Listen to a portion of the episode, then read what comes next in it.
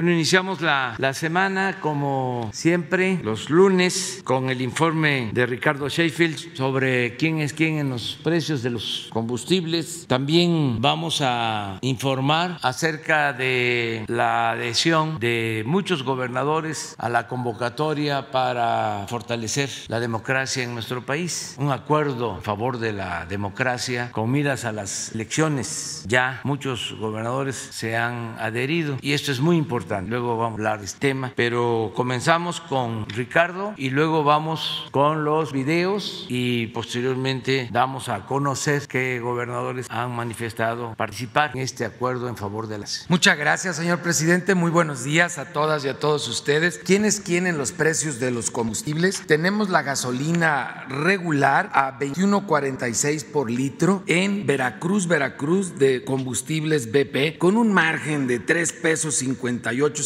Y nada más para que se fijen, a unas cuadritas en el municipio conurbado de Boca del Río está a 18 pesos con 65 centavos por litro y un margen de 15 centavos en franquicia Pemex. Por eso la importancia de usar la app de litro por litro, porque desplazándose unas cuantas cuadras pueden encontrar opciones mucho más económicas y en este caso pueden ver la gran diferencia que hay y todo está precisamente en el margen, en el margen de cada una de las gasolineras y hablando de margen, 4 pesos con 17 centavos es el margen que tiene Shell en Naucalpan, Estado de México, en la gasolina premium, la de alto octanaje, con un precio al público de 23 pesos con 78 centavos, mientras que Circle K tiene en Ahumada, Chihuahua, ese mismo combustible con un margen de 15 centavos a 19 pesos 76 centavos por litro. En el diésel, G500 en Mujica, Michoacán, lo tiene a 23 pesos por litro, con un margen de 3 pesos 27 centavos, mientras que franquicia Pemex, con un margen de 22 centavos en Unión de Isidoro Montes de Oca, en Guerrero, lo tiene a 20 pesos con 19 centavos. Las tres marcas con el promedio de combustible más caro es Redco, Chevron y Full Gas, mientras que las tres más económicas es ExxonMobil, G500 y Orsan. Eh, con corte al día 25 de febrero tenemos el precio de la mezcla mexicana de petróleo es 62 dólares con 23 centavos. Hace un año, en febrero del 2020, la misma mezcla de petróleo estaba en 45 dólares con 44 centavos. Ustedes pueden ver la gran diferencia en la mezcla mexicana de petróleo de 45 dólares a 62 dólares. Eh, y ese mismo día, el corte de la Premium 21.20 de el diésel 21 pesos con 8 centavos y la regular 20 pesos con 17 centavos. Por lo mismo, continúan los incentivos por parte de la Secretaría de Hacienda conforme ha instruido el señor presidente. Estos incentivos fiscales que ya vienen aplicando a la regular desde hace unas semanas, ahora también están aplicándose a la premium. Y ahí el ahorro en un tanque de gasolina con este incentivo, si es gasolina regular, es un ahorro de 71 pesos con 33 centavos. Es un ahorro pequeño en el caso de la premium de 50 centavos y de 32 pesos con 22 centavos en el caso del diésel. Esto es hasta el 5 de marzo que va a estar en aplicación estos incentivos y mientras se mantenga esa misma tendencia a la alza, de acuerdo a las instrucciones del presidente Andrés Manuel López Obrador, pues estará aplicándose este incentivo para que los precios sean equiparables a los de noviembre del 2018, como ya lo hemos explicado. Continuamos con las acciones de verificación en todo el país, atendemos las denuncias presentadas a través de la app de litro por litro, fueron 289 denuncias y quejas presentadas en la app en esta semana que cerró, las atendimos a través de 240 visitas o verificaciones, ocho gasolineras no se dejaron verificar para que lo tomen en cuenta los consumidores porque algo están escondiendo, siempre sale el peine al cabo de unos días, Servicio El Durangueño en Durango, Durango, Colegio Militar 200. Rosa María Ruiz González en La Paz, Baja California, en la carretera La Paz, Los Cabos. Empresas Anguiano en Morelos, Michoacán, en la carretera Axeo. Estación de Servicios GP Segundo en Mérida, Yucatán, en tablaje número 50235. Gasolinera Libramiento 1000 en Tepic, Nayarit. Autoservicio Yucatán en Mérida, Yucatán, en Circuito Colonia 101. Servicio En Celaya, Guanajuato. Eh, Guerrero, esquina con Lázaro Cárdenas. Y gasolinera Huaxla en el Arenal, Jalisco, en carretera Guadalajara a Meca. Estas ocho gasolineras no se dejaron verificar. Ya estaremos ahí visitándolos con la CRE, con la ASEA y con la Guardia Nacional para hacer una verificación completa, pero por lo pronto, pues corren riesgo quienes compren ahí porque no las hemos podido verificar. Algo están optando y las que sí descubrimos que no están dando litros completos es en Mérida, Yucatán, calle 22 por 35, en Mérida, Yucatán, en el periférico norte, tablajes 16.743 y en Tijuana, Baja California, en el Boulevard Tercera Oeste 17.646. Estas tres gasolineras encontraron diferencias y el personal de la gasolinera obstaculizó la colocación de los sellos. Por lo tanto, ahí vamos a tener que regresar, pero como ya se cometió un delito, pues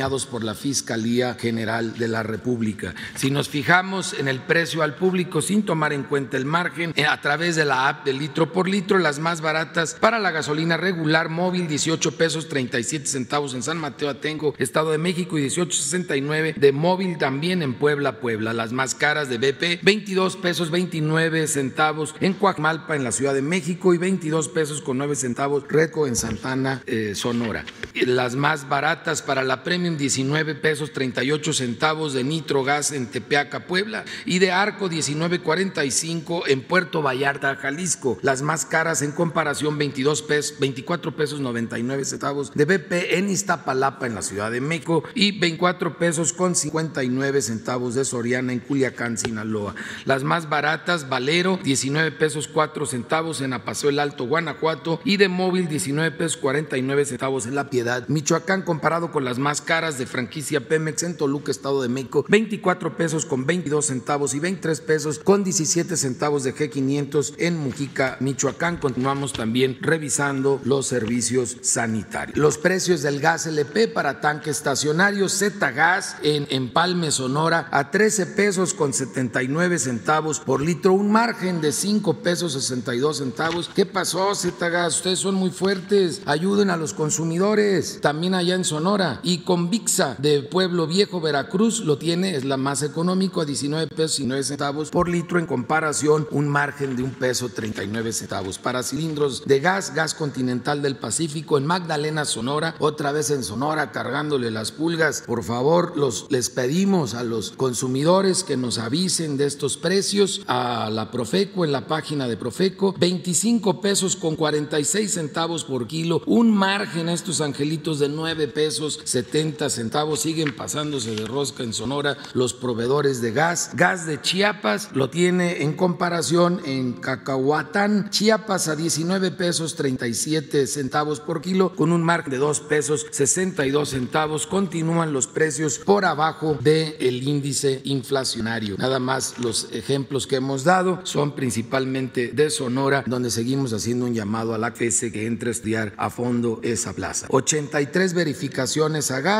9 con infracciones, todas se dejaron verificar y encontramos un 4% de cilindros en mal estado que sacamos del mercado. Muchas gracias. Bueno. Muy bien, vamos con los videos. La Secretaría de la Defensa Nacional informa los avances en la construcción del Aeropuerto Internacional Felipe Ángeles al 1 de marzo de 2021. En la Torre de Control y Servicios de Extinción de Incendios se inician los trabajos de montaje del primer bastidor triangular iluminado. En el estacionamiento y terminal intermodal de transporte terrestre se realiza la colocación de muros y losas de andenes en nivel del tren suburbano, así como la colocación de muros de concreto laminado para las oficinas administrativas del área de boletaje. En la terminal de combustibles y red de distribución se lleva a cabo la colocación de lámina multiperforada y muro y el montaje de la estructura metálica encubierta en el área de descarga de los autotanques. En las redes eléctricas, voz y datos se ejecuta el trazo y excavación para la colocación de bancos de ductos que conecta la zona sur de Ciudad Aeroportuaria, viaducto elevado y estación de bomberos hacia la subestación reductora. En las redes hidráulicas y sanitarias generales se efectúa el relleno en capas de la vialidad de conexión, colocación de columnas de acero para la cubierta de tanques de almacenamiento y el ensamble de estructura de soporte. A la fecha se han generado 78.283 empleos civiles. Faltan 385 días de construcción. Gobierno de México. Avance en la construcción de la refinería de Dos Bocas. Es viernes 26 de febrero y como todos los viernes revisamos toda la ingeniería y el avance del proyecto de la refinería de Dos Bocas.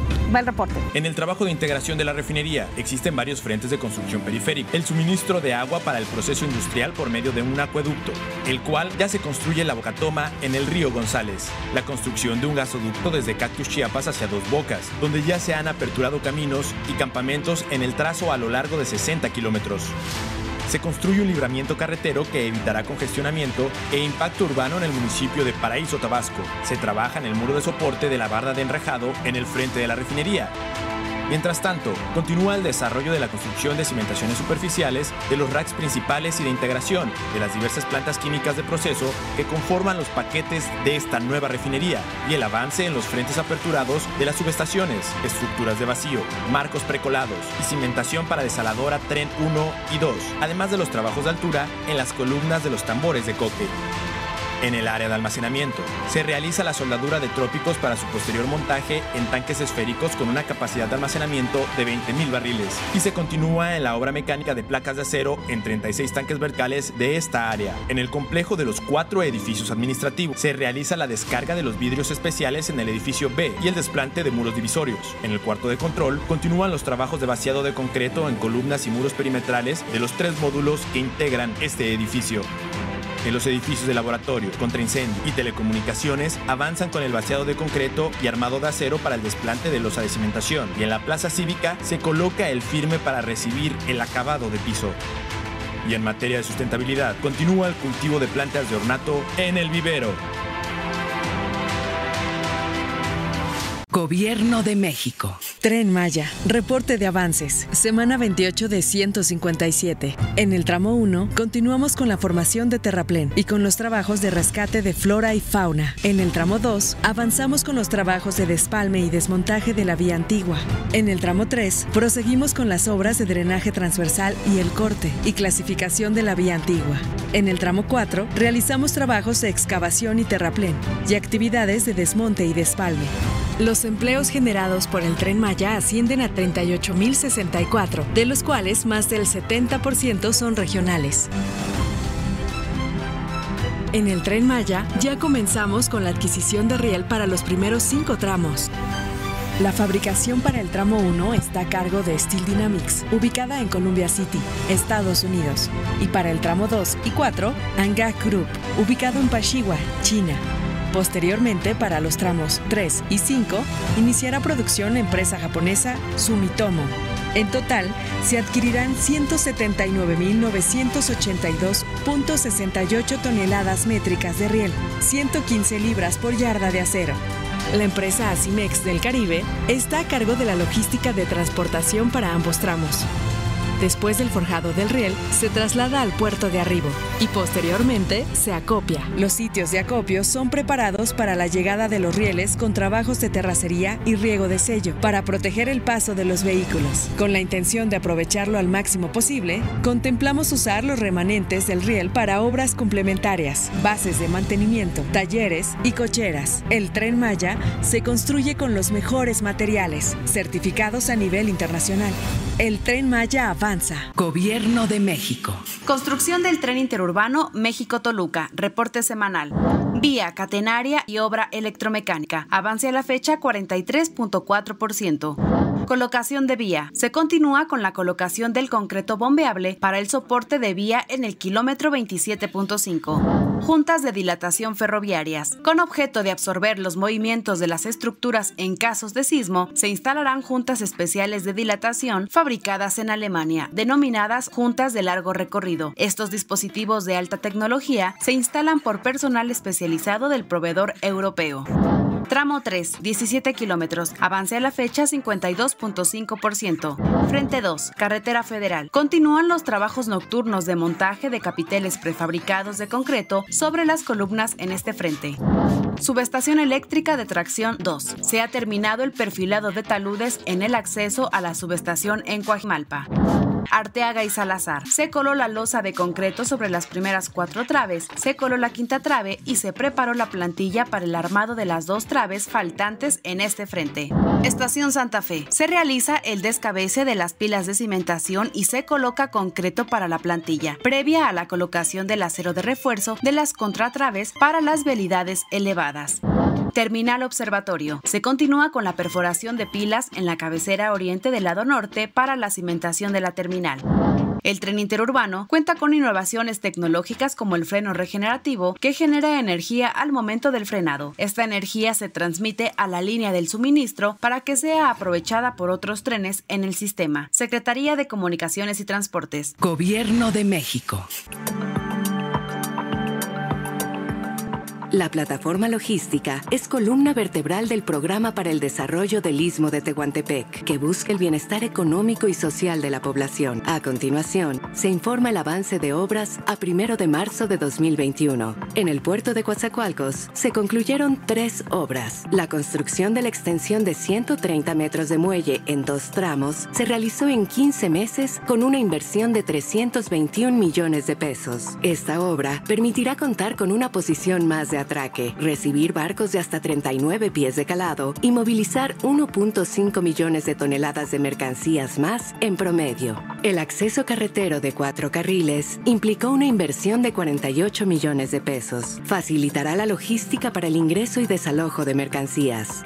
En el puerto de Salina Cruz se han colado 1.972 elementos de concreto de 16 toneladas cada uno, 15% del total requerido para el rompeolas oeste. Se continúa la cimentación del sistema de básculas de 60 y 100 toneladas. En el ferrocarril del Istmo de Tehuantepec, la renovación de las vías continúa en los cinco tramos, con un avance global de 32%. Se continúa con el suministro de materiales, durmientes de concreto, balasto y subbalasto. Avanzan las acciones para la conformación de la nueva vía, que implica la colocación de balasto, durmientes y de riel. El programa para el desarrollo del Istmo de Tehuantepec, a través de la plataforma logística del corredor interoceánico, busca nuevas oportunidades económicas y sociales para las y los habitantes de la región. Gobierno de México. Muy bien. Bueno, pues este terminamos nada más eh, dando a conocer que 25 gobernadores, incluida la jefa de gobierno, y estoy seguro si no está que ser la Dora Sonora, pero ellos son los que han manifestado hasta ahora su adhesión al acuerdo en favor de la democracia. Les agradecemos mucho su confianza. Hay que esperar porque es muy probable que se adhieran más a este. Me gustaría, Jesús, si podemos poner la carta nada más para recordar cuál es el propósito básico de este. Adelante, adelante, adelante, adelante.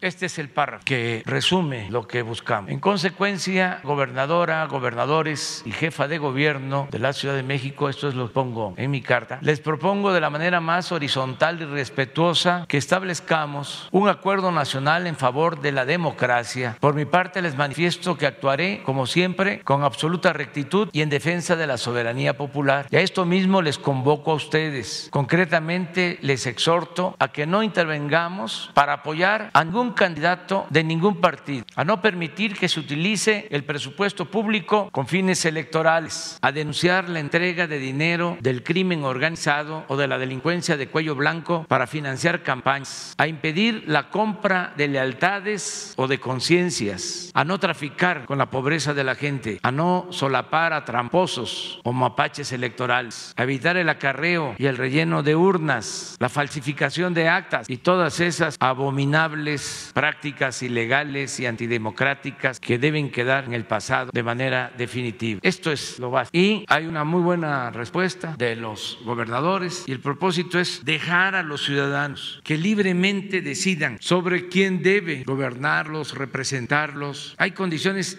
inmejorables, históricas, para establecer de una vez y para siempre un verdadero sistema democrático. Dejar atrás fraude electoral que ha caracterizado la vida del país para vergüenza de nuestro pueblo y para vergüenza de nuestra nación. Por eso se hace este llamado, porque estamos en víspera de la elección y hay condiciones, repito, mejorables. Ya cada vez son más independientes las instituciones electorales. El pueblo quiere la democracia y hay voluntad política en la presidencia, porque eso es muy importante. Si no hay voluntad para hacer valer la democracia, pues no se avanza, no se logra ese Además, en esta carta hacemos mención de que ya los delitos electorales están considerados como delitos graves en la Constitución y en la ley de la materia. El que cometa un delito de carácter electoral es castigado con cárcel sin derecho a fianza. Existe la Fiscalía Electoral que va a actuar. Una vez que tengamos el mayor número de firmas, es probable que enviemos el escrito a la Fiscalía General y a la Fiscalía Especializada, es decir, a la Fiscalía Electoral, y decirle a toda la gente que ayudemos. Debemos actuar como guardianes de la voluntad del pueblo, que no haya ningún fraude, que se termine ya con esa práctica. Vamos a abrir. Buenos días, presidente Dalila Escobar, de Tiempo.tv. Preguntarle primero eh, sobre lo que pasó este fin de semana. En un día se registra en Jalisco el asesinato de 13 personas o de lo que se conoce. Ya el gobernador habló en las últimas horas, lo que dijo es que siempre ha dado la cara y pide que ahora el gobierno federal dé la cara porque le corresponde al federal atender temas del crimen organizado. ¿Qué le responde usted? Y preguntarle principalmente cómo ha sido la relación con el gobierno de, Jalisco para atender este, este asunto y qué es lo que está fallando. Pues eh, estamos actuando. Hay mucho más presencia de la Guardia Nacional en Jalisco que antes. Son muchos los elementos de la Guardia Nacional que están en Jalisco. Además, eh, está participando la Secretaría de la Defensa, la Secretaría de Marina. Es un problema que viene de tiempo atrás. Todos sabemos, parte de exposición existe. Ahí eh, predomina un grupo de la delincuencia organizada y estamos participando, ayudando para serenar Jalisco y Michoacán y Guanajuato y Zacatecas. Ayer que estuve en Zacatecas, pues eso fue que plantearon, porque en estos cuatro estados se ha incrementado el número de homicidios, hay mucha confrontación entre grupos del crimen organizado. Ayer hablé de que no teníamos que estar pensando que era entre las mismas bandas que se hacían daño. Al final de cuentas son seres humanos, todos. Tenemos que evitar la violencia. También no es todo el país, es en esta región que hemos eh, tenido eh, más problemas. Guanajuato, Jalisco, Chocán y de seis meses para acá, Zacatecas. A diferencia, no voy a hablar de otra región, sino de ahí eh, cerca, a diferencia de lo que sucede en Nayarit, en Sinaloa, en Durango, en Baja California Sur. Si vemos la incidencia delictiva y homicidios en estos cuatro estados, están a la baja. En estos otros cuatro estados creciendo. Por las características en que se dan estos enfrentamientos entre Entonces hablé con el gobernador de Jalisco hace como un mes y se acordó de que vamos a reforzar, aunque hay presencia, pero se va a reforzar la presencia de eh, la Guardia Nacional, del Ejército y de la Marina, de las Fuerzas Armadas. En estos ya lo instruí, lo ordené desde hace mes, se está ya movilizando a más elementos. Ayer volví a plantearlo y hoy en la mañana también fue la instrucción en el gabinete.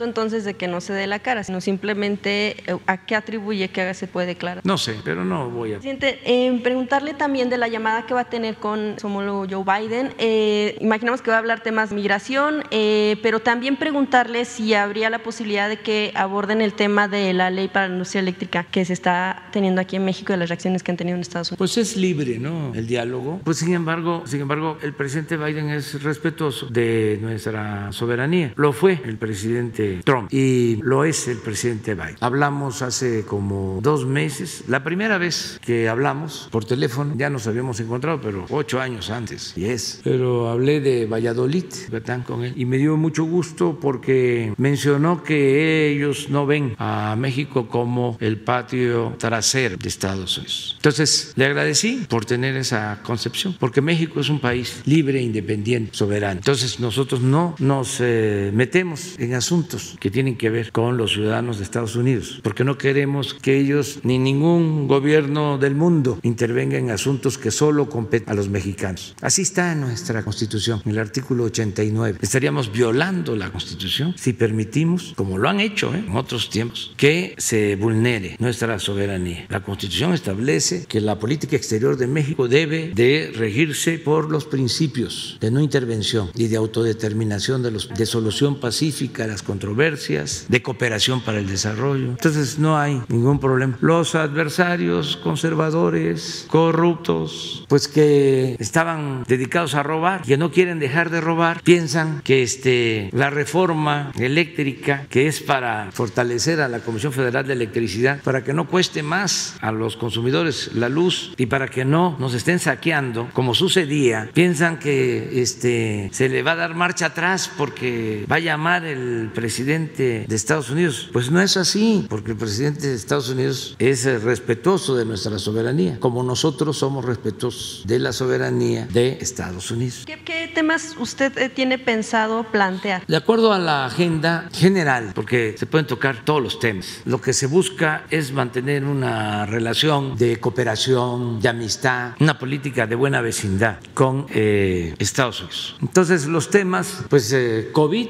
a nosotros nos importa, sobre todo lo de la vacuna. ¿Qué otro tema? Lo migratorio, la seguridad, lo que se ha estado planteando, el cambio climático y el tratado comercial y todos los otros temas que resulten que ayuden a fortalecer la relación entre nuestro país y Estados Unidos. Gracias. Y en otro tema, bueno, hoy vence el plazo para registrar a los candidatos eh, que van a, los quintos cargos de elección popular. Y eh, bueno, pues el fin de semana la Comisión Nacional de Honestidad y Justicia sesionó para resolver o a dar una postura en torno al tema de Félix Salgado Macedonio.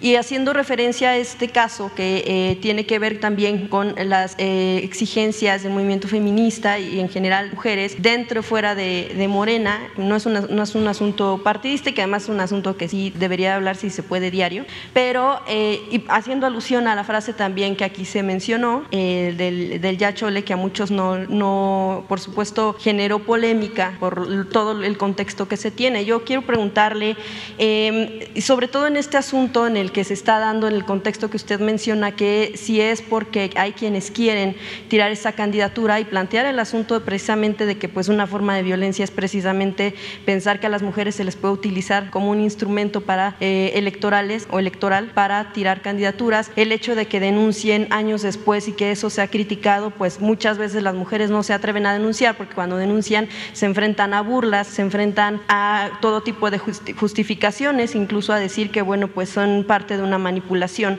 Entonces yo quisiera preguntarle sobre este asunto también, eh, si hubiera que poner eh, algo por encima, ¿qué se pondría según su criterio? La palabra de una mujer que está denunciando abuso sexual eh, y no nada más una mujer, varias mujeres, o el hecho de que se mantenga una persona como Salgado Macedonio nada más porque podría ser el elemento que consideran que puede ganar la elección en Guerrero. Mire, ya hablé de este asunto, nada más aclararle de que los conservadores, la prensa fifi y los que no nos quieren sacaron de contexto esto de Yachol. Ojalá y algún día se repita en qué contexto se dio y lo manipularon. Fue algo así parecido a lo que hicieron cuando la guerra sucia en la campaña del 2006, que dije al diablo con sus instituciones y le cambiaron, lo modificaron, eh, pusieron al diablo con las instituciones y así se fueron. Y al estilo hitleriano eh, aplicaron la máxima de que una mentira que se repite muchas veces puede convertirse en verdad.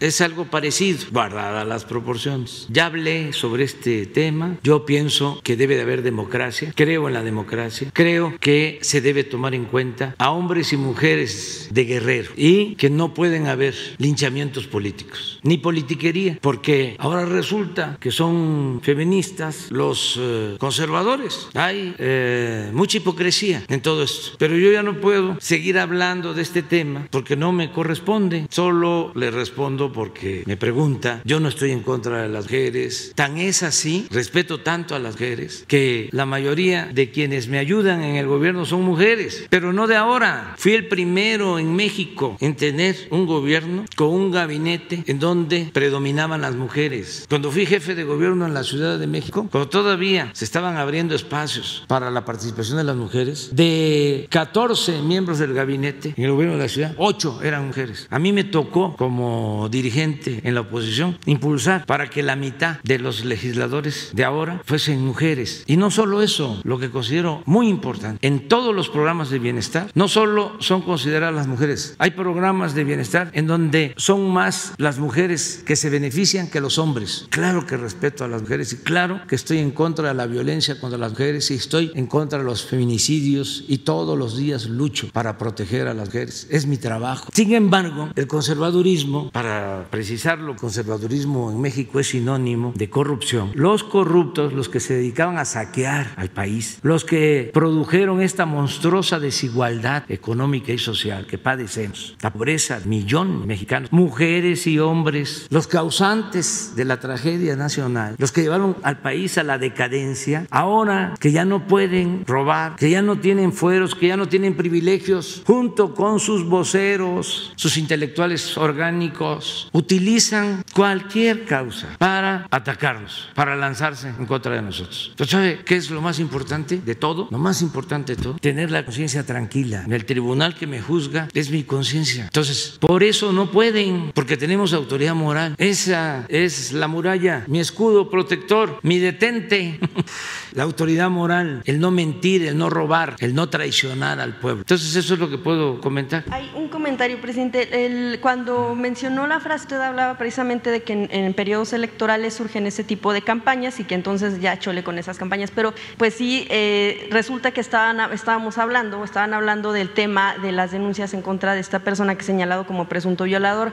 Y, y bueno, pues también hay una de las situaciones que han, eh, pues, ha generado indignación, el asunto de que en todo momento al, al movimiento feminista se le esté vinculando con eh, la oposición. Es cierto que, que, aprovechan, eh, pudieran aprovechar, sí, pero si se está vinculando constantemente, usted menciona, si se está diciendo constantemente, entonces ya el movimiento feminista se le ve como un movimiento anti-presidente, eh, anti-AMLO. Es el, el, una de las situaciones que también solicitan, se deje de vincular el movimiento feminista con un asunto partista. Pues es que este, no soy yo, no es conmigo, es con el conservadurismo. En este asunto de Félix Salgado Macedonio, quienes salen a manifestarse, entre otras este, mujeres que merecen todo mi respeto, además tienen toda la libertad de hacerlo. Las legisladoras del PAN, no estoy inventando nada. Y los medios de información más conservadores, que no pueden ser del movimiento feminista, se montan en esta y en cualquier que otra eh, causa. Lo están haciendo ahora que se volvieron ambientalistas. Lo más importante, no, lo más importante es el humanismo. Eso es lo más importante. Respetarnos todos y luchar por la igualdad. ¿Y qué es lo que ha provocado, qué produjo, qué originó la monstruosa desigualdad en México? La corrupción. Nada ha dañado más a México que la deshonestidad de los gobernantes. La corrupción es lo que ha dado al traste con todo. ¿O hay otra causa? ¿Por qué tanta pobreza? ¿Por qué tanta desigualdad? En un país que tiene tantos recursos naturales, que tiene tantas riquezas. Por la corrupción. Si en Europa, si en Asia, si en Estados Unidos eh, hay otras causas, pues eso es lo que sucede en esos países. Pero nosotros tenemos que pensar en lo que ha dañado a México. Entonces, yo defiendo todas las causas, pero tengo una que es, lo considero fundamental, acabar con la corrupción, desterrar la corrupción. Porque considero, puedo estar equivocado, que por la corrupción hay pobreza, hay desigualdad, hay marginación. Por la corrupción no hay acceso a la educación. Por la corrupción no hay acceso a la salud. Por la corrupción se desató la violencia en general. ¿Y quién eh, impulsa este modelo corrupto y de privilegios? Pues el conservadurismo. ¿Y qué tiene que ver el conservadurismo con el movimiento feminista? Nada o muy poco. Y cada quien es libre de expresarse y de manifestarse. Pero se me hace contradictorio. Nosotros siempre hemos defendido la igualdad. Siempre. Ya puse algunos ejemplos. Y lo vamos a seguir haciendo. Muchas eh, veces lo que hicieron para entretener es como el que roba una bolsa a una persona y empieza a gritar a ladrón, a ladrón, a ladrón, para desviar la atención, mientras saqueaban México a sus anchas, porque quiero que se internalice en 36 años, lo voy a decir más despacio que de costumbre, en 36 años de política neoliberal se llevó a cabo el saqueo más grande que se haya registrado en la historia de México. No hay precedente, ya lo he dicho, ni siquiera durante los tres siglos de dominación colonial saquearon tanto a México como en el periodo neoliberal. Mientras estaban saqueando, robando a sus anchas, empezaron con una política de simulación de la transparencia, de el supuesto combate a la corrupción, que eso era extremo. Crearon la Fiscalía Anticorrupción y desde Salinas habían quitado del Código Penal el que la corrupción fuese delito grave y se tenía desde Salinas licencia para robar. Era legal robar, porque el que cometió un delito de corrupción, el que robaba el erario, podía salir bajo fianza, no se consideraba delito grave. Ah, pero estaba de moda lo de transparencia y el combate a la corrupción, pues había que aplicar esas políticas públicas en México para simular. Entonces, lo mismo el movimiento ambientalista, claro, unos auténticos, otros falsos. Imagínense de que deciden construir el aeropuerto en el lago de Texcoco y no hay ambientalistas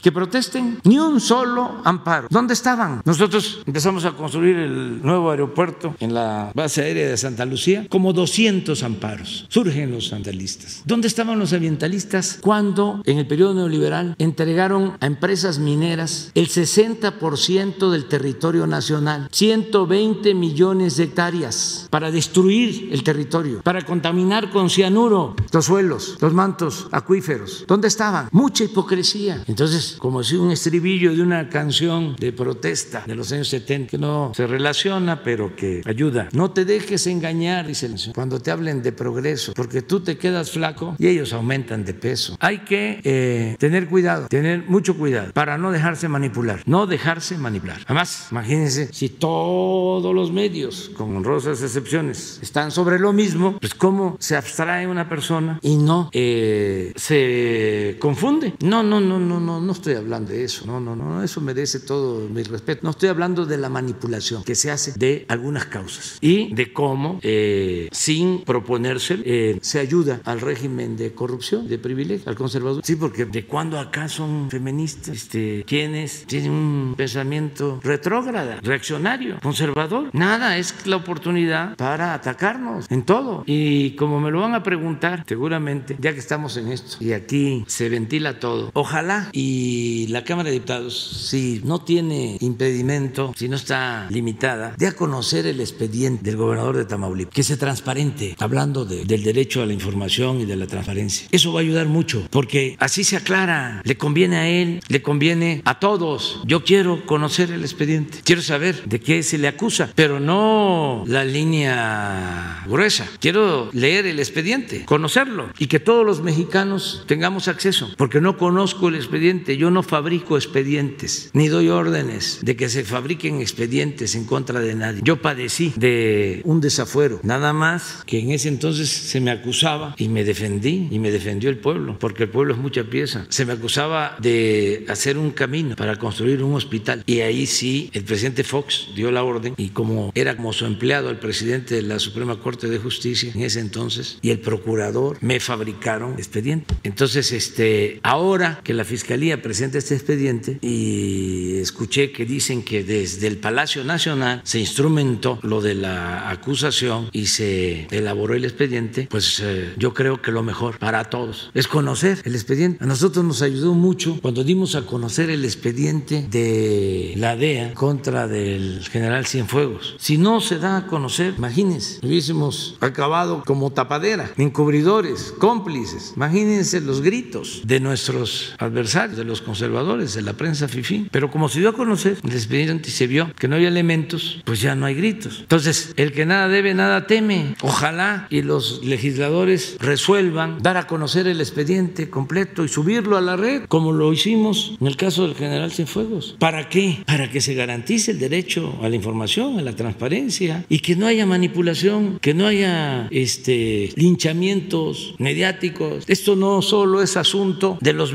medios y de las filtraciones o de los abogados, de las autoridades judiciales. No, es asunto de todos. La vida pública tiene que ser cada vez más pública. Entonces, si no hay elementos elementos, porque no se necesita ser abogado para saber si hay pruebas, si tiene fundamento la denuncia. Hay que creer mucho en la gente, creer en el pueblo. Entonces ahí se lee, además ayuda mucho, son clases de, de civismo, de moral, de legalidad, de justicia, de Estado de Derecho. No es solo la teoría, no. A ver, lee un expediente y entérate. Y también falta que lo que está ahí se pruebe y por eso se inicia todo un juicio. Falta que el juez también intervenga, decida, pero que no se oculte nada. Y esto va a ayudar mucho. Los dos. Pues. Muy buenos días, eh, presidente Miguel Velázquez del periódico Publimetro. Eh, siguiendo con el tema de la reunión virtual con el presidente Joe Biden y en relación con todo lo que usted está comentando, eh,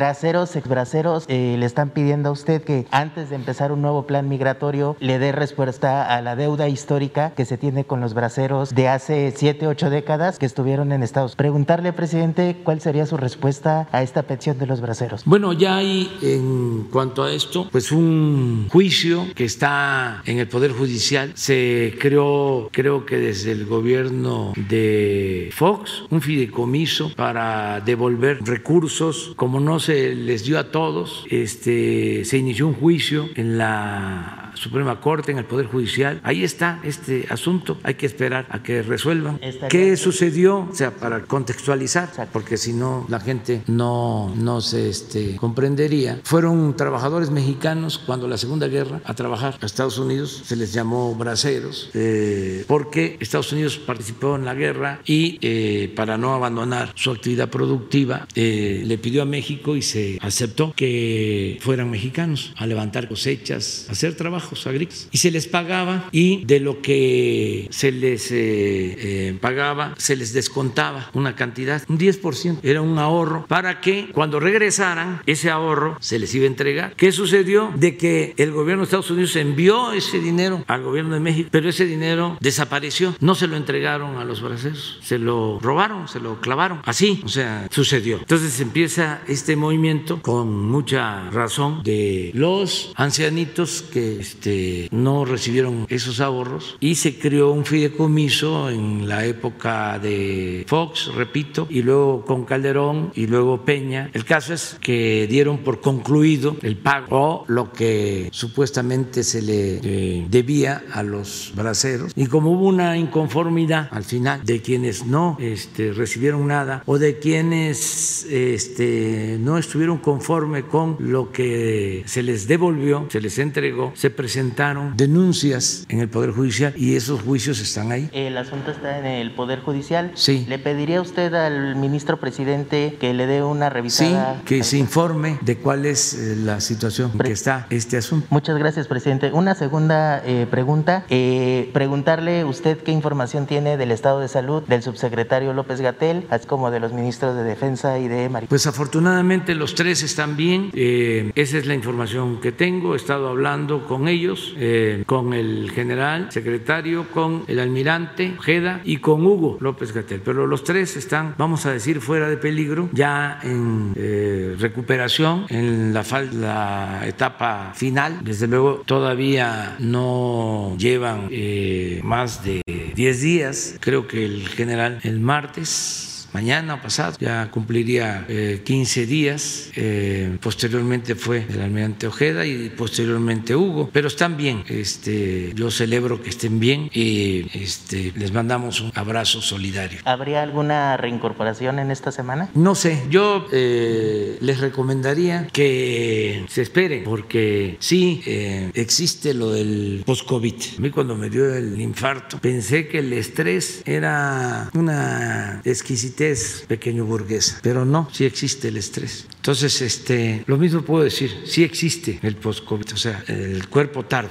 en recuperarse, que es como un huracán que pasa. Entonces, sí es importante, sí se puede, aun cuando ya no se tenga el virus, que haya eh, recuperación. ¿Usted fue voluntario en tratamiento? ¿Sabe si ellos se sometieron también al mismo tratamiento? Yo pienso que sí, creo que sí, aunque cada quien este, decidió. Hay ahora, afortunadamente, más opciones. Cuando comenzó el COVID no se sabía cómo enfrentarlo. Ahora ya los especialistas, los médicos en hospitales, en institutos, tienen ya más práctica. Lo que es muy importante, y no hay que dejarlo de decir, que todavía no pasa esta pandemia, está bajando en México y en todo el mundo, pero todavía este, sigue dañando. Lo que hay que tener en cuenta y seguir repitiendo, que aquí se dijo muchísimas veces, miles, es que hay que atenderse a tiempo. Eso es muy importante, no esperar. Ahí está la diferencia. Si cuando empiezan los síntomas de inmediato hay atención, se tiene posibilidad de salir. Si se deja pasar, ya se puede complicar la enfermedad. Presidente, y finalmente, eh, y con mucho respeto, un último tema. Ayer en la tarde fue muy comentado en redes sociales un video de un hecho que aconteció en el, en el avión en el que usted estaba descendiendo, donde se le insultó a usted. Preguntarles, ¿tiene alguna, algún comentario al respecto o alguna respuesta? No, que es, son gajes del oficio.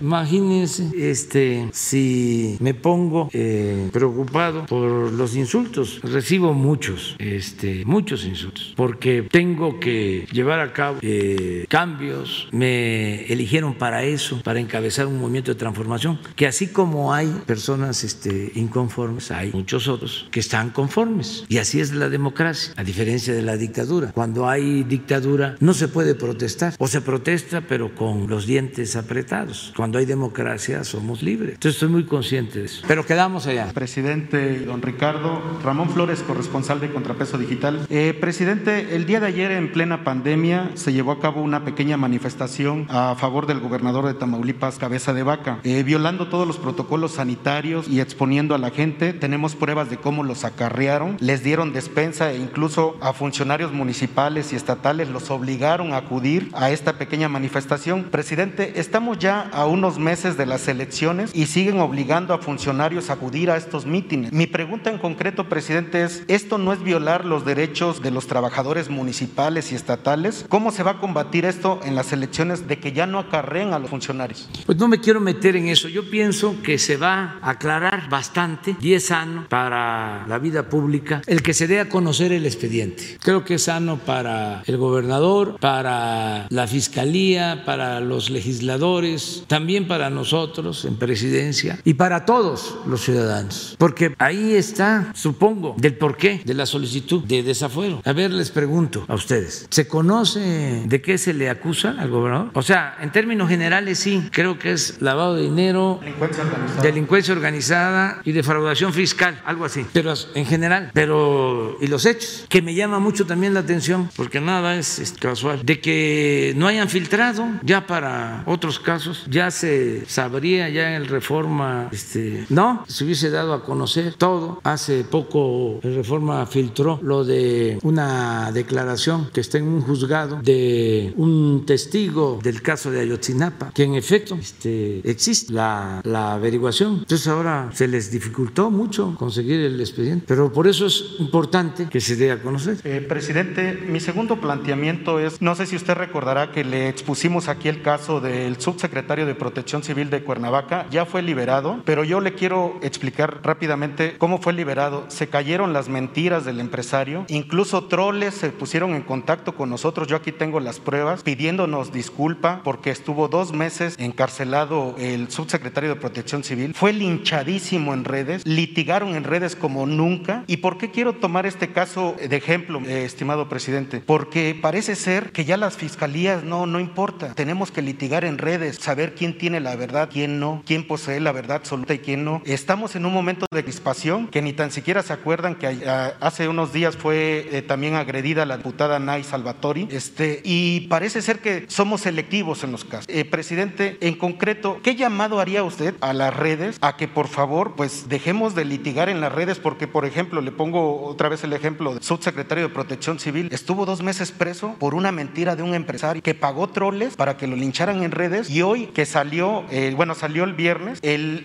subsecretario lo único que pidió fue justicia. Dijo, yo no quiero venganza, no quiero nada, quiero justicia. Porque imagínense, si son capaces de destruir la vida de un subsecretario dos meses en la cárcel, pues imagínense, entonces ahora ya nos vamos a poner a litigar en las redes para ver quién es culpable, quién no. Yo la pregunta, presidente, así en concreto sería, ¿qué llamado haría usted a las redes para que por favor pues le bajen un poquito a la crispación? Pues yo lo que pienso es de que lo único que puede este, regular, a temperar los excesos es eh, la conciencia de cada quien y la ética. Nada más, pero que no se prohíba nada, que actuemos con libertad y que le tengamos confianza a la gente, a los ciudadanos, al pueblo. Siempre he dicho, el pueblo no es tonto, tonto es el que piensa que el pueblo es tonto. Claro, hay un daño, pero en el caso del servidor público va incluido en el trabajo que uno desempeña, porque también no hay ningún oficio, ningún trabajo, ninguna profesión que produzca, esta es una visión personal, nada produce más satisfacción que servir a los demás. Ser servidor público es lo máximo, es llevar a la práctica el amor al prójimo y hasta nos pagan. Entonces, ¿qué nos vamos a estar este, preocupando si hay cuestionamientos, hay críticas, hay insultos? No, adelante, adelante, este, a seguir ayudando, a seguir sirviendo, a seguir transformando, a seguir liberando, a seguir democratizando, a seguir haciendo justicia. Es la verdad, pues, eh, dañino, ¿no? Este tipo de cosas afecta, pero cuando uno va a la cárcel por una causa justa, no tiene por qué este, entristecerse o desmoralizarse cuando este, el desafuero, precisamente, me recomendaban los abogados que yo me amparara. Dicen, no, hasta unos del PAN me pagaron el amparo. Me acordaba yo y se lo acabo de decir al hijo de Martin Luther King, con el que me encontré, Huilapan de Guerrero, de que eh, Martin Luther King, su papá, cuando luchaba por los derechos civiles, eh, lo acusaban de que se pasaba un alto y al tambo y de inmediato le decían, vas a salir, nada más que este, tienes que pagar una fianza. No, ahí se quedaba, ahí se quedaba. Y bueno, ya hablemos de Mandela. ¿Cuántos años estuvo Mandela en la cárcel? ¿24 o 27? Sí, entonces eh, no debe de espantar la, la, cárcel a ningún dirigente cuando se es víctima de una injusticia. 27. Vamos a darle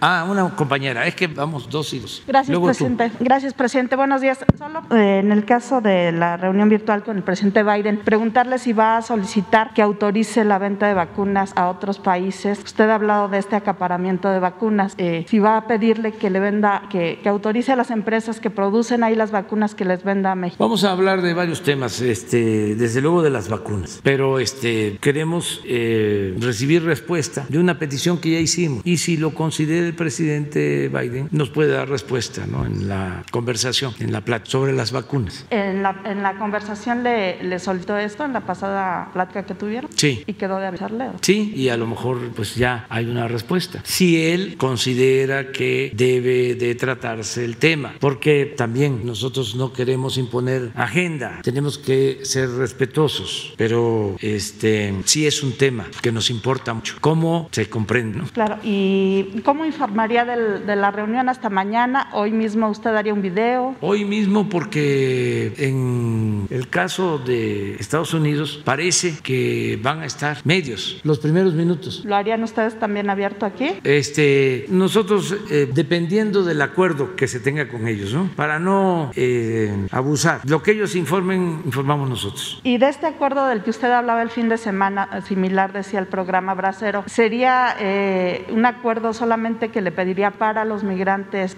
mexicanos, solo para el sector agrícola o para todos los sectores? No, para todos. Incluso ya hay este, visas de trabajo de dos tipos, para trabajadores agrícolas y para trabajadores en general. Y queremos incluir, eh, desde luego, a profesionistas. Dicen los lingüistas que no se dice profesionistas, sino profesionales. Bien, y preguntarle, presidente, pues este joven que, que logró entrar, ¿qué le pidió y, y cómo logró entrar? ¿Qué le, qué le dice en su, en su equipo? ¿Cómo Miren, logró meterse hasta la mañanera? Pues todavía me van a informar. A ver, informa tú. Este, Leti es la de atención ciudadana, entonces vienen hasta acá a, este, a plantear directamente. Buenos días. El joven es un joven de 31 años de edad, sí se llama José Luis, y está, tiene una gran desesperación porque me dice, y es lo que estaba informando al señor presidente, que hace, que le plantaron droga, dice él, y por lo tanto lo metieron a la cárcel dos, dos años. Estuvo ahí y no obtuvo el apoyo ni de ningún, de ningún abogado, no tuvo el apoyo de, la, de, de nadie. Y al salir no encuentra ningún ninguna posibilidad para salir adelante, vive con su madre y, aún, y está, está con mucha desesperación para poder continuar con las cosas que tiene que hacer. Tiene también una hija la cual no le permiten verla, entonces como que todas las cosas que se le dificultan al salir de la, de la prisión, no puede él realmente encontrar un camino para, para rehacer su vida. Este, que eh, quedamos ahorita de ver qué más podríamos hacer. Ya no quiere que se revise el caso en la Fiscalía Estatal, es en Durango, es en Durango, y lo que quiere es este, encontrar un camino para rehacer su vida. Y este, él este, está ahorita en mi oficina, yo estuve platicando con él mucho rato, está mucho más tranquilo. Y como llegó, pues está investigando cómo entró, porque nosotros de todos recibimos a toda la gente todos los días. Pero entró por, por atención ciudadana, digamos entonces. No, el día de hoy no entró por atención ciudadana, pero está, pero afuera hoy atendimos varias personas en particular y muchos que tienen que ver con prisiones. El asunto de los de los penales es muy complicado, cada vez más gente viene a decir que la que los trámites que es injusto la injusticia de estar estar detenido. Esa es la información que Entonces hasta ahora no se sabe cómo logró entrar. Lo están lo están investigando. Se burló la, la seguridad de Palacio. Muy bien. Mire, eh, es interesante eh, tener en consideración que pues no se puede eh, tener tanta vigilancia. Antes existía el Estado Mayor Presidencial, que no debe de olvidarse. Eran ocho mil elementos para cuidar al presidente. Un exceso. Además, era un poder al interior del gobierno con mucha prepencia y abusos de autoridad. Entonces, ahora nada más son ayudantes civiles. Yo no tengo guardaespaldas, porque el que nada debe, nada teme. Y estoy tranquilo con mi conciencia. Y la verdad, el que lucha por la justicia no tiene nada que temer. Pero todo el mundo este, corre riesgos. Todos, todos, todos, todos. Sí, pero este, siempre he tenido comunicación con la gente. Y ahora estoy padeciendo por la pandemia, porque no puedo eh, escuchar a la gente, eh, convivir más con la gente, porque no se permite, y además por cuidado, pero no es este, eh, posible ¿no? encerrarse, no es vida, no se puede vivir encerrado. Entonces, por eso suceden estas cosas, pero repito, no hay nada que temer. A ver.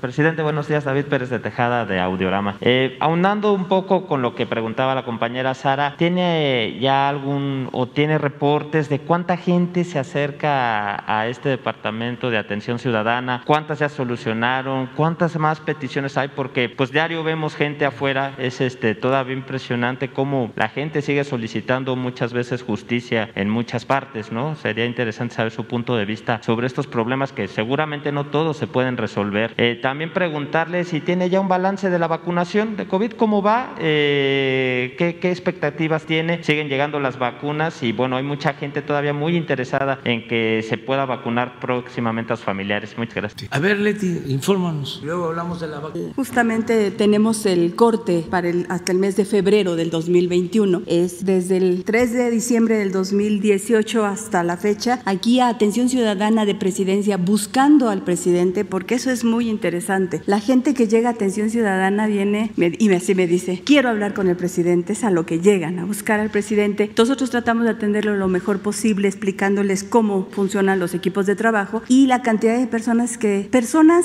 y documentos que le entregan al licenciado en las giras, porque lo que, le, lo que él recibe en las giras, pero nos los pasan a Atención Ciudadana para poderles dar toda la gestión y, la, y el cauce que, se, el que necesitan.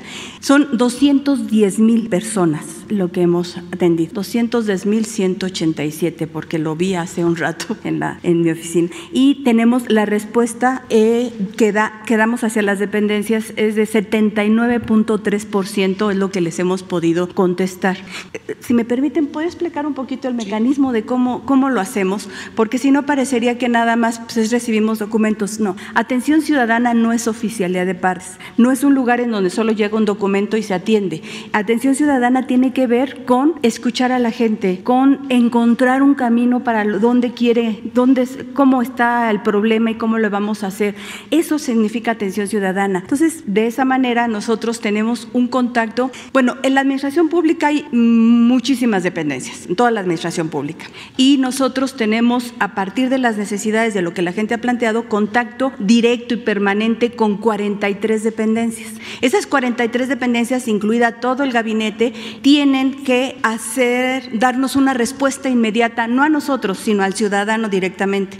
Para poder tener sistematizado eso, tenemos un sistema de administración documental se llama SIDAC. Nosotros les enviamos el documento, llega el documento, lo, escaneamos y en ese momento, ese mismo día, se los enviamos a la dependencia y luego les hablamos para decir qué le contestaste al ciudadano, no a mí, no a la oficina, no a atención ciudadana, sino a la persona, ¿qué hiciste? ¿La citaste? ¿Lo hablaste con ellos? ¿Les diste una solución? ¿Qué fue lo que planteaste? Y me lo manda por escrito al sistema también, no, no utilizamos pues el mecanismo de, de correo, sino en nuestro sistema digital y de esa manera podemos decir que tenemos una respuesta al ciudadano de esas 210 mil de 79.3%. ¿Por qué? Porque lo tenemos en el sistema. Es más, eso, permítanme ahorita, claro, eso es muy interesante porque lo hacemos cotidianamente. Entonces ahorita alguien me dice, ¿qué pasó con el señor fulano de tal? Con la petición, en este momento nos metemos al sistema y podemos decir a qué dependencia lo mandamos, quién nos contestó, si ya le dieron una cita, si ya le contestaron, si aún no hay nada. Si no hay nada todavía, hablamos a la dependencia, hablamos con nuestro, con el compañero con el que llevamos o compañera que llevamos más relación y le decimos, oye, está pasando esto, necesitamos que los atiendan. Entonces, de esa manera nosotros tenemos un conocimiento amplio de la administración pública, porque entonces si no, ¿cómo vamos a decidir a dónde se va un caso u otro? Porque son varios temas. Entonces, nosotros hemos trabajado ampliamente saber en qué consiste la administración pública y que lo más importante es en ser un servidor público que realmente dé respuesta a los ciudadanos. Entonces, así es como trabajamos en el caso de, de, los documentos que llegan y hablamos con las gentes.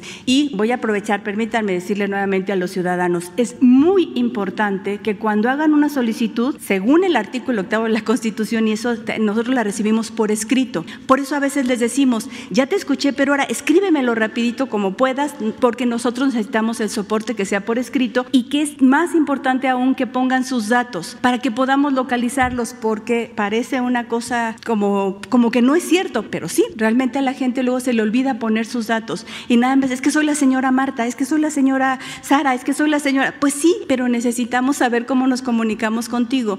Y los que hablan directamente con el presidente se nos dificulta un poco más de repente este, sus datos porque pues ya platiqué con él, entonces ya necesito que me contestes. Sí, pero necesitamos darnos la información de dónde localizarlos y cómo localizarlos. Esa es la forma en cómo nosotros trabajamos. La cantidad de gente que llega diariamente durante la pandemia, pandemia disminuyó un poco en cuanto a los que asisten personalmente, pero todos los días sigue llegando gente, es aproximadamente 200 personas diarias y todos los grupos que ustedes pueden ver aquí a las afueras de, de Palacio Nacional. Y otra cosa a comentarles es que todos los grupos que llegan a Palacio Nacional, todos, todos son escuchados y atendidos. Y de repente ya cuando hablan con ustedes como periodistas, está bien, pues les damos seguimiento, pero no hay ni uno solo que no hayamos escuchado y hayamos planteado qué hacer. El problema que tenemos es con los casos que no corresponden al gobierno federal, o, sino más bien a los gobiernos locales, por un lado, o que no corresponden a la administración. Todas las cuestiones electorales ahorita nosotros no tocamos esas, esa parte, o lo que es difícil de encontrar una respuesta inmediata. Pero de todos modos, las puertas abiertas de Palacio simbólicamente están abiertas. Nosotros recibimos a todas las personas, hombres, mujeres y niños que quieran, este, que mandan cartas, que explican, que dicen, lo, lo recibimos obviamente con, con adultos, siempre acompañados de adultos, pero este es muy, es muy interesante, ya por último comentarles que no solo es lo que solicita la gente, sino lo que opina, lo que pide, pero también la cantidad de, de buenos deseos que dan por continuar trabajando de esta manera, por sentir un espacio abierto y un espacio cerca en Palacio Nacional, la gente es muy, muy, es hasta enternecedor ver la forma en cómo, en cómo opinan de, este, de, lo que está, de lo que estamos haciendo, de los programas, de lo que se hace. Sí, es muy, muy, hable en la temporada, no le voy a comentar al presidente, pero que él estuvo enfermo. Finalmente tuvimos muchas personas que vinieron, hubo uno que particularmente, me voy a atrever a comentarlo, me llamó muchísimo la atención porque era un muchacho joven y dice que tengo que ver cómo está el presidente. Pues sí, nosotros te informamos, no es que mi abuela me dijo, ve a ver al presidente. Digo, pero es que, que el nieto le decía, ya le informamos cómo está, pues en la prensa sale, en la televisión, y él decía, no, ella me dijo, ve a verlo. Él era un muchacho de Tláhuac y que se habrá hecho, ve a ver a cómo está el presidente, anda, ve a Palacio Nacional para que veas cómo está. Fue, es enternecedor la forma en cómo la gente se acerca con nosotros y podemos platicar con ellos. Y eso da una gran satisfacción. Muchas gracias. También es muy importante en la comunicación, ¿no? Las giras. Por ejemplo, ayer estuve en Tlaltenango, que es Zacatecas, límites con Jalisco, este, y ahí hay un problema, entre otros, pues, de un basurero, este, de tres comunidades que se oponen oponen a que el basurero del municipio esté en sus tierras. Entonces ya va para allá la secretaria de Medio Ambiente. Ayer mismo le hablé. Luego de Tlaltenango a Guadalajara, el camino son como tres horas camino. Por eso no uso el helicóptero o el avión, porque si usara el helicóptero no me daría cuenta de cómo está el camino de Tlaltenango a Zapopan, que hace falta revestirlo. Ayer mismo, por teléfono, al ingeniero Cedri, oiga, el mantenimiento de este camino. Entonces, ahí andamos, siempre recogiendo los sentimientos de la gente, lo que este, eh, la gente necesita, sus peticiones, sus demandas. Y acerca de las vacunas, vamos avanzando. Hoy nos presentó un informe el doctor Alcocer. Hay una lámina en donde están, sí, pero sobre todo las vacunas que se han recibido. Lo que puedo decir es que ya no se va a detener el Plan Nacional de Vacunación. Esto es lo que hemos recibido. Pfizer, 1.769. Fue la primera que llegó. AstraZeneca, 870 mil. Este laboratorio se ha portado muy bien a Solo tres semanas nos dejaron de abastecer porque nos informaron que iban a ampliar sus plantas para cumplir también con el mecanismo de entrega de vacunas a la ONU para que le llegaran vacunas a todos los países, sobre todo a los países pobres. Entonces estuvimos de acuerdo, pero pasaron las tres semanas y ya se restableció eh, el suministro de vacunas. Estas vienen de Europa, aunque Pfizer también produce vacunas en Estados Unidos, pero estas no las mandan de Europa. AstraZeneca están llegando de la India. Le agradecemos mucho al presidente de la India que permitió que nos mandaran vacunas. Estas vienen de China, Sinovac. También le agradecemos mucho presidente de China. Hemos estado hablando con el embajador de China en México y yo personalmente he hablado con él. Se comprometieron a ayudarnos con este millón de vacunas y cumplieron. Y la Sputnik, que esto, aunque es todavía poco, hay el compromiso incluso del presidente Putin con el que hablé por teléfono de que nos van a ayudar con eh, una mayor entrega de vacunas. Entonces ya eh, están llegando, ya también inició la producción de Cancino a 3 millones 839. Ya empezó también la producción de Cancino. la materia prima ya se está eh, envasando en México para 6 millones de dosis. Y lo mismo AstraZeneca ya empezó a envasar en México. Desde luego nos falta. Me gustaría que pongan cómo está la distribución de vacunas en el mundo. Y todavía hay mucha desigualdad, que nosotros estamos hablando, baja de 2 millones 455, de Estados Unidos tiene 70 millones. Pero lo más eh, lamentable, a ver, suban más, más, más, más, hasta lo último, hasta el final, solo 111 países, 101, Venezuela 157, Trinidad y Tobago 440, Paraguay 1000, este, y son cerca de 200 países estamos eh, adheridos, inscritos en la ONU. Esto es lo que está demandando México en la ONU, que haya equidad, que no haya acaparamiento de las vacunas. Muy bien. ¿Qué otra cosa planteas? Eso, básicamente. Una más. Buenos días, señor presidente. Buenos días, procurador. Buenos días a todos y a todos. Mi nombre es Diego Elías Cedillo, de Tabasco hoy, Campeche hoy, Quintana Roo Diario Basta en la Ciudad de México del Grupo Cantón. Señor presidente, en atención al planteamiento que usted empleó anteriormente en esta carta para hacer un llamado a la democracia y puntualmente hoy que fue proclamado el plan de Ayutla por Florentino, eh, no recuerdo el apellido, pero justo para desconocer el gobierno de Santana. Usted ha planteado, señor presidente, con base en todo lo que viene siendo la cuarta transformación y hoy siendo un día tan particular como es la promulgación del plan de Ayutla, una reforma de la conciencia nacional, una reforma cultural, algo así como una reforma cultural que se dio en China, acabando con los vestigios del autoritarismo. En un momento dado, también usted ha planteado eh, la importancia que significa para el gobierno federal trascender en múltiples cosas, en este caso, en hacer un cambio social en la, en la conciencia.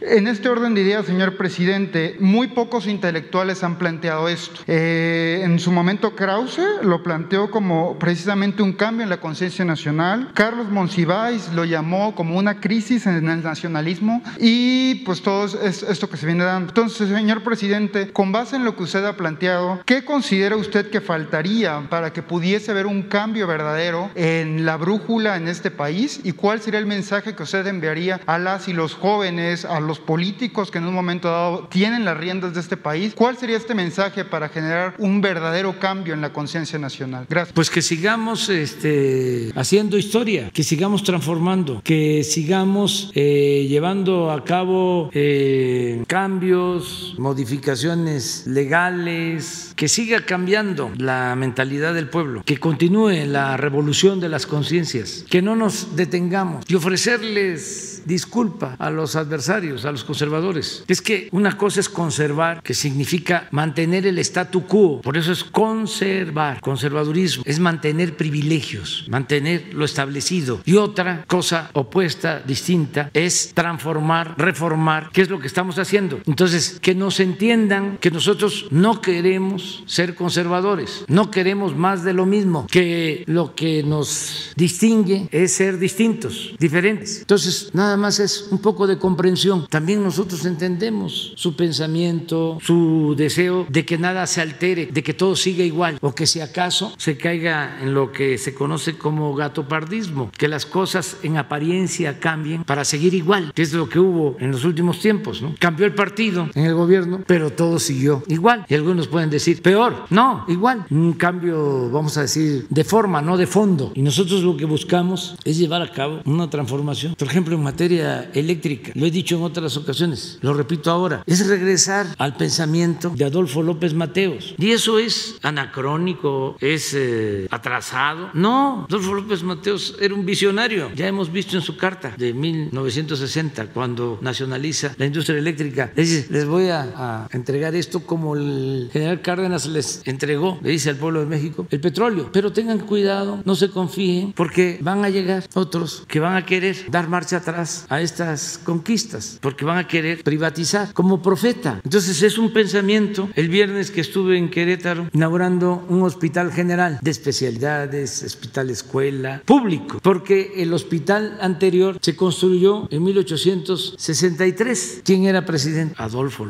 Pues se impulsó mucho la educación pública. Fue cuando se entregaron por primera vez los libros de texto. En ese entonces los opositores conservadores hicieron hasta manifestaciones porque no querían que se entregaran los libros de texto gratuitos. Esto con López Mateos. Yo me vacuné la primera vez en mi pueblo, en Tepeticán, que llegó el barco, el mensajero de la salud. Cuando había campañas de vacunación, López Mateos. Nací en el 53, eh, vacuné como en el 60, 70, digo 60, 62. López Mateos fue presidente del 58 al 64. ¿En el qué? 1963, sí. ¿Qué dije? 1963. Entonces, las presas las hidroeléctricas, López Mateos, Malpaso, después es Chicoacén. Entonces, es un pensamiento. Llegan los neoliberales y dicen, ¿para qué educación pública? Que estudien los que tengan para pagar colegiatura y ponen la educación al mercado. No podía funcionar eso porque la gente no tiene para pagar colegiatura. Y esto no significa que yo esté en contra de la educación privada. El que tiene para pagar una escuela privada lo puede hacer. Pero el gobierno está obligado a garantizar la educación pública gratuita, de calidad, en todos los niveles escolares pero sí querían privatizar la educación. Tan es así que siendo Salinas presidente y Cedillo secretario de Educación, reformaron el artículo tercero para limitar la educación gratuita solo al nivel básico, preescolar, primaria y secundaria, y pusieron al mercado la educación media superior y la educación superior. Entonces, es otro pensamiento. Lo mismo en el caso de la industria eléctrica. ¿Para qué vas a estar construyendo hidroeléctricas o plantas de generación de energía? Mejor que vengan este, del extranjero y tú les compras la energía. Y además, como no es tuyo el dinero, es del pueblo, haz contratos leoninos para que ellos ganen bastante dinero y en una de esas hasta te van a gratificar. En una de esas, cuando termines tu cargo, te puedes ir a trabajar con ellos y te vas a rayar, que sí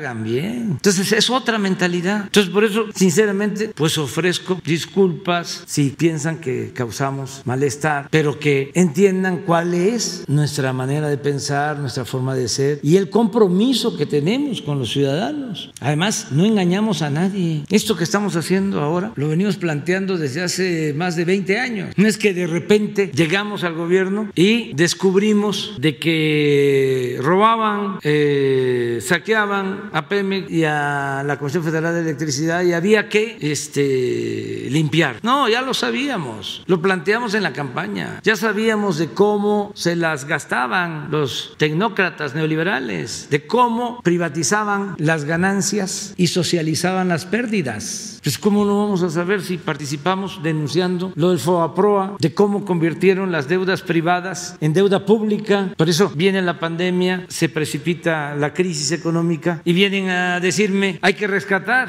a las corporaciones. Pues este, de manera respetuosa les dije, no va a ser así, ya no va a ser como antes. Ahora vamos a rescatar a los de abajo. Entonces les produjo inconformidad en los medios, las columnas, los articulistas, los eh, intelectuales orgánicos pues es normal, porque es un planteamiento distinto, diferente. Eso sí, con mucho respeto siempre a todas las personas y que haya un auténtico Estado de Derecho, que este, no un Estado de chueco o de cohecho. Entonces vamos a seguir adelante. Yo estoy contento porque la gente nos está apoyando cuando tú planteas qué hacer para este, que siga este, llevándose a cabo un cambio de mentalidad, que siga, así es, avanzando la concientización de la gente. Yo diría que se está logrando ese propósito diario, diario, diario, diario, diario. Y la gente está más que despierta, muy consciente, muy consciente, en todos lados, en los pueblos más apartados. Ayer que eh, nos trasladamos de Zacatecas a, a, Jalisco, en la carretera, la gente salía de sus casas, de sus pueblos, todos pues queriendo saludar, pero bien, mucho apoyo del pueblo. Además, este, hasta en las encuestas, eh, la gente expresa, o sea, las encuestas que publican, que hay respaldo, que el gobierno está apoyado por los ciudadanos y tiene que ser el pueblo correspondido. Amor con amor se paga. Bueno, nos vemos mañana. Mañana nos vemos. La este, plática con el presidente de Estados Unidos de América eh, va a ser a las 3.30, 3 y media de la tarde. El presidente Biden, 3.30 a 4 de la tarde. Y sí les vamos a informar de mañana. Muy bien, hoy y mañana. Muchas gracias.